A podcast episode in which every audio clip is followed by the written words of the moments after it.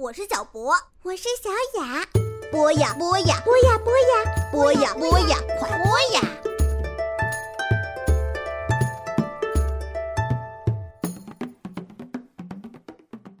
小朋友们，欢迎来到播呀 FM。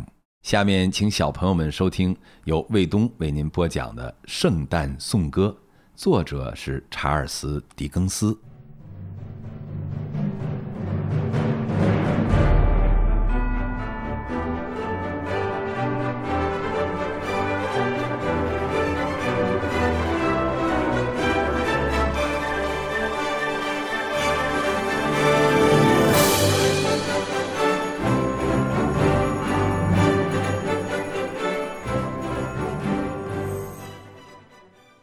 就这样，第三个幽灵慢慢的、悄无声息的到来了。当幽灵走进斯克鲁奇的时候，他屈膝下跪。这幽灵身穿一件深黑色的长袍，长袍遮盖了他的头、脸和身体。他身体唯一能够看到的部位是一只手。如果看不见幽灵的这只手，那么在漆黑的夜晚，斯克鲁奇一定很难看到幽灵。当这幽灵来到斯克鲁奇身边的时候，他感觉他个子高大，形象高贵。他神秘的外表使斯克鲁奇充满了恐惧。他知道的仅此而已，因为那灵魂既不讲话，也不走动。我是站在未来的圣诞幽灵面前吗？斯克鲁奇问道。那幽灵不回答，只是用手指着某个东西。您是要带我去看那些还没有发生但会在未来发生的事情的影子吗？斯克鲁奇又问道：“是这样吗，幽灵先生？”幽灵长袍上的兜帽微微的动了一下，好像他转了一下头。这是斯克鲁奇得到的唯一的答复。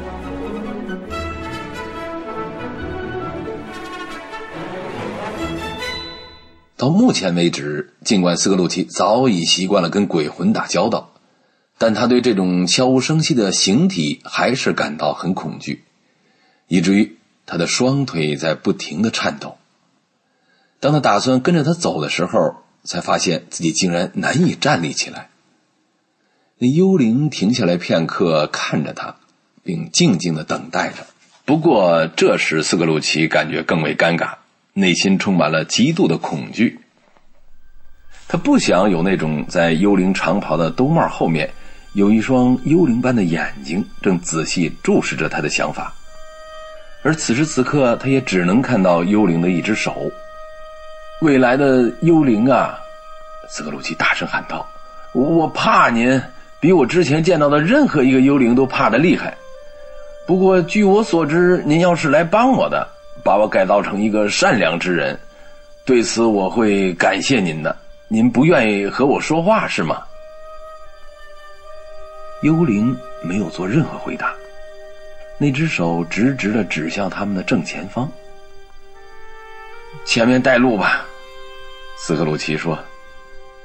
那就带路吧，夜晚很快就会过去。我知道，时间对我来说很宝贵。带路吧，幽灵。于是，幽灵开始悄无声息的向前移动。斯克鲁奇跟在他长袍的影子里，就好像这影子在扛着他行走。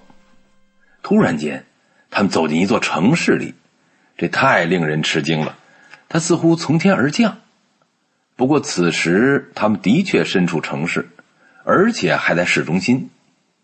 人们熙熙攘攘，口袋里揣着的硬币叮叮当当作响。他们三五成群的凑成一堆，正在聊着什么，时不时的还掏出表看看时间。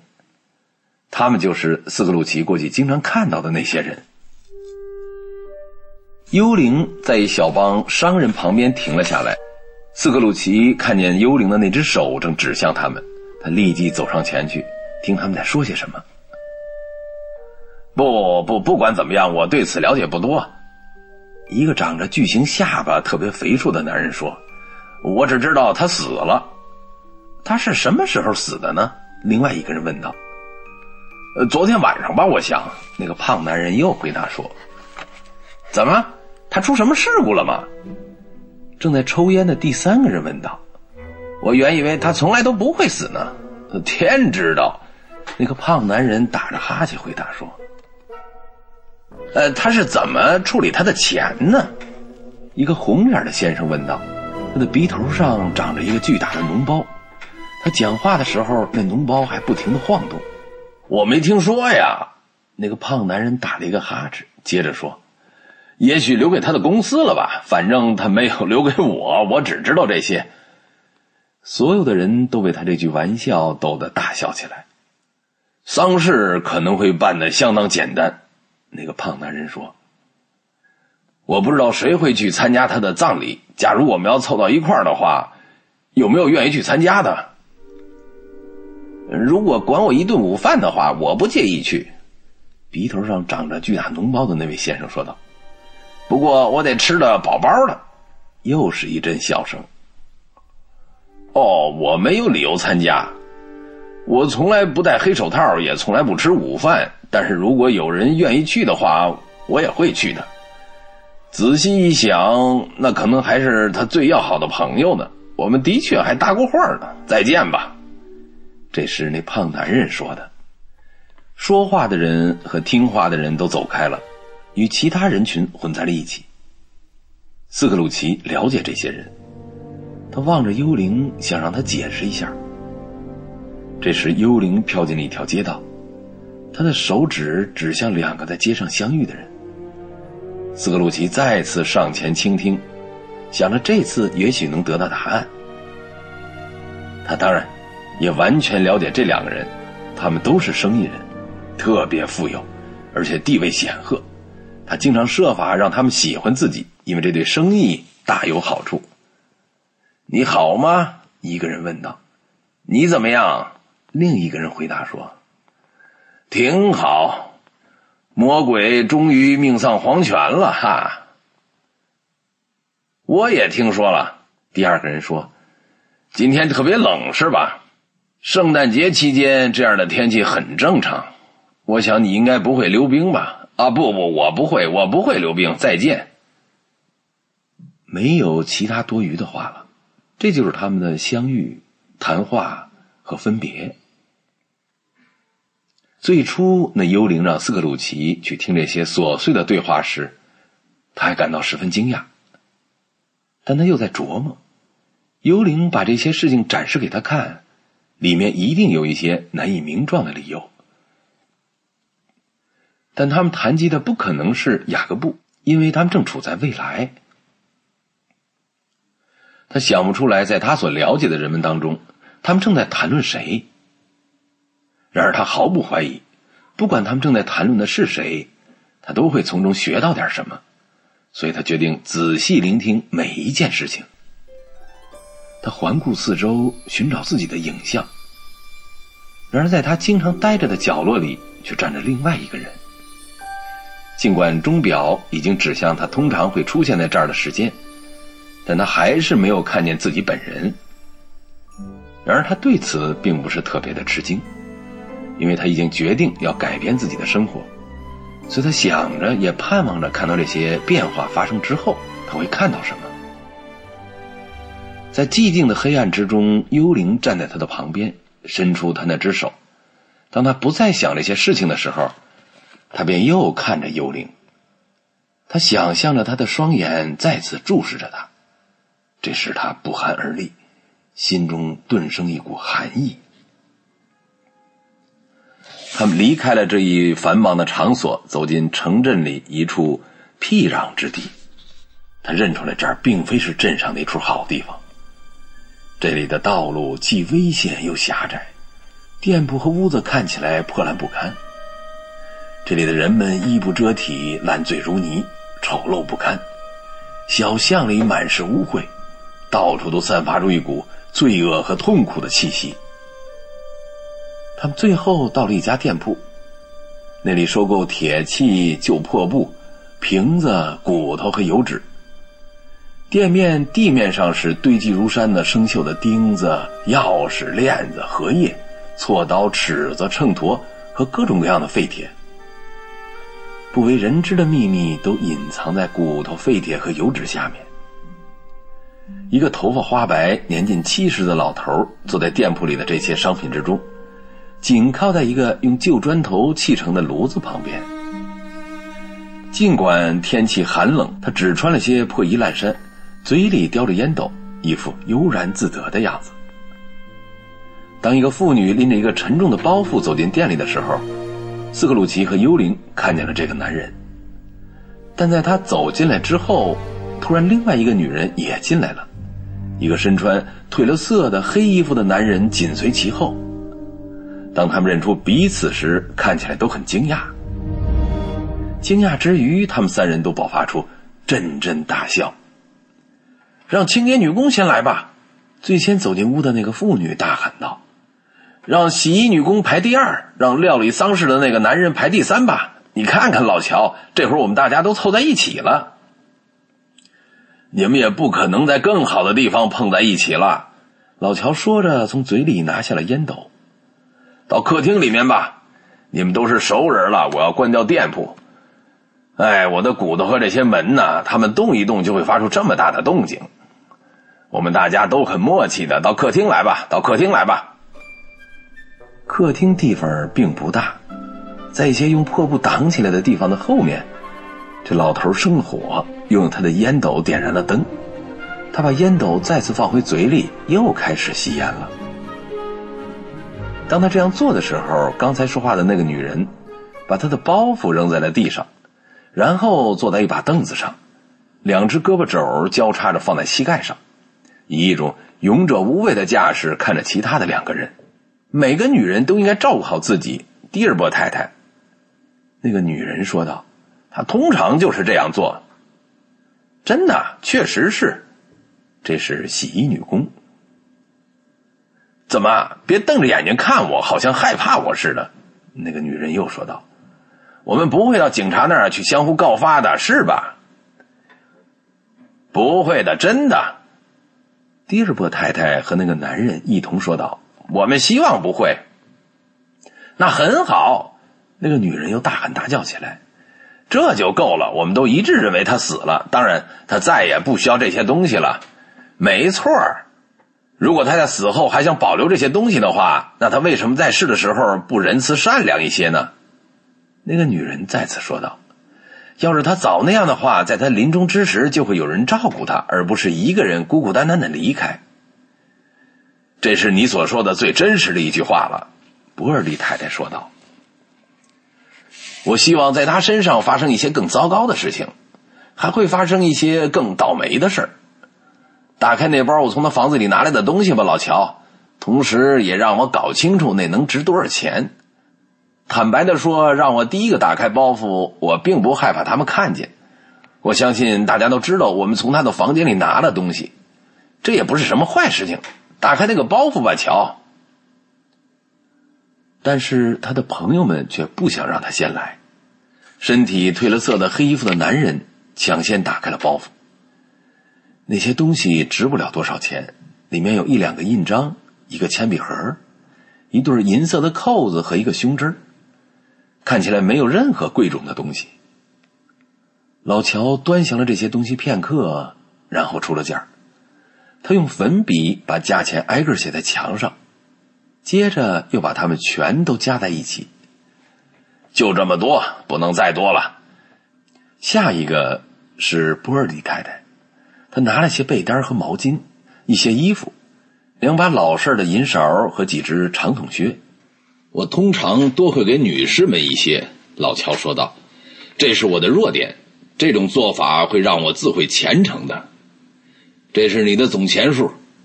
假如你再想问我多要一个便士，我都不会给你的。现在该打开我的包袱了吧，乔？第一个来的那个女人催促道。乔屈膝蹲下来，以便容易打开那包袱。他掏出一卷沉重的、不知名的黑色东西。这是什么东西啊？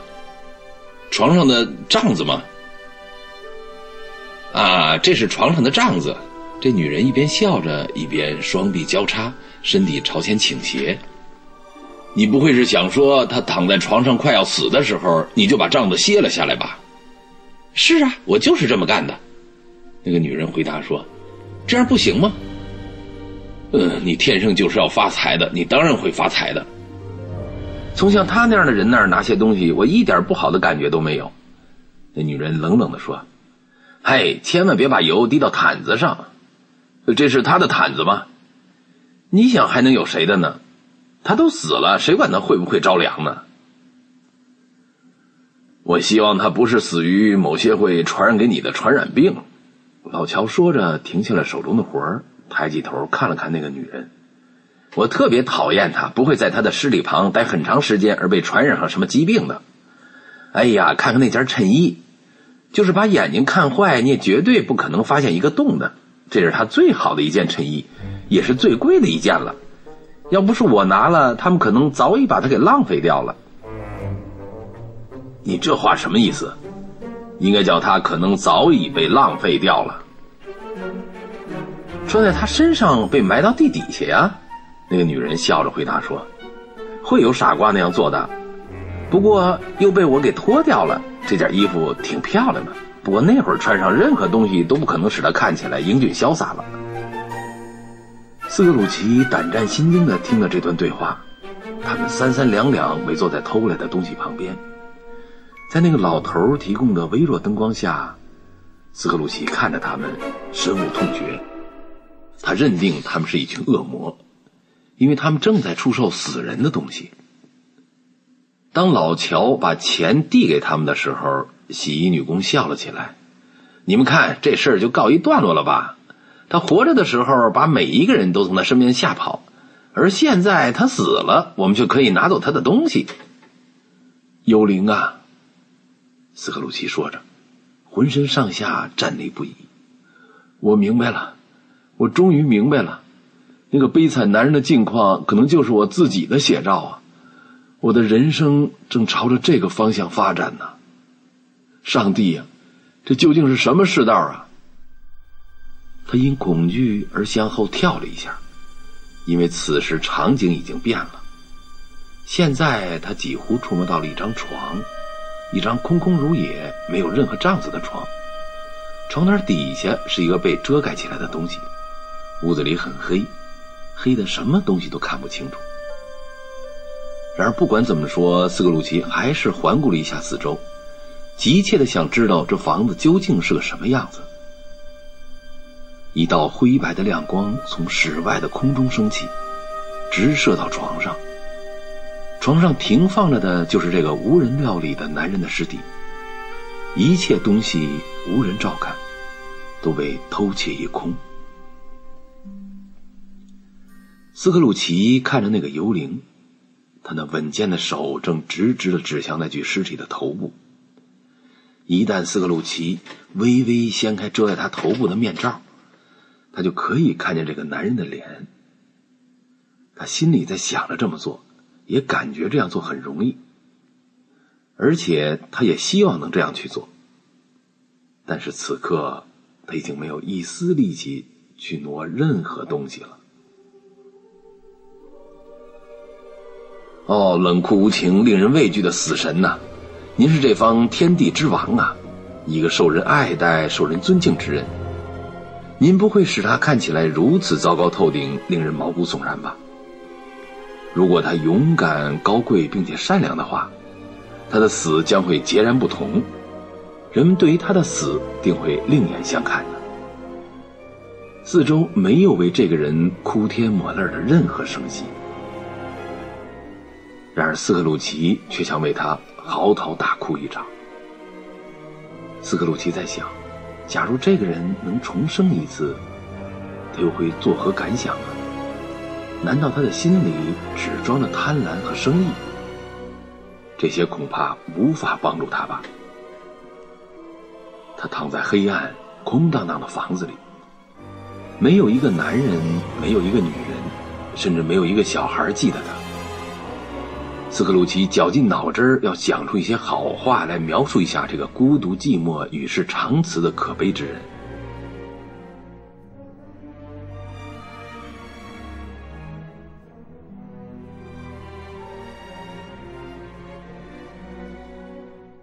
今天的故事先讲到这儿，欢迎你下次继续收听《圣诞颂歌》。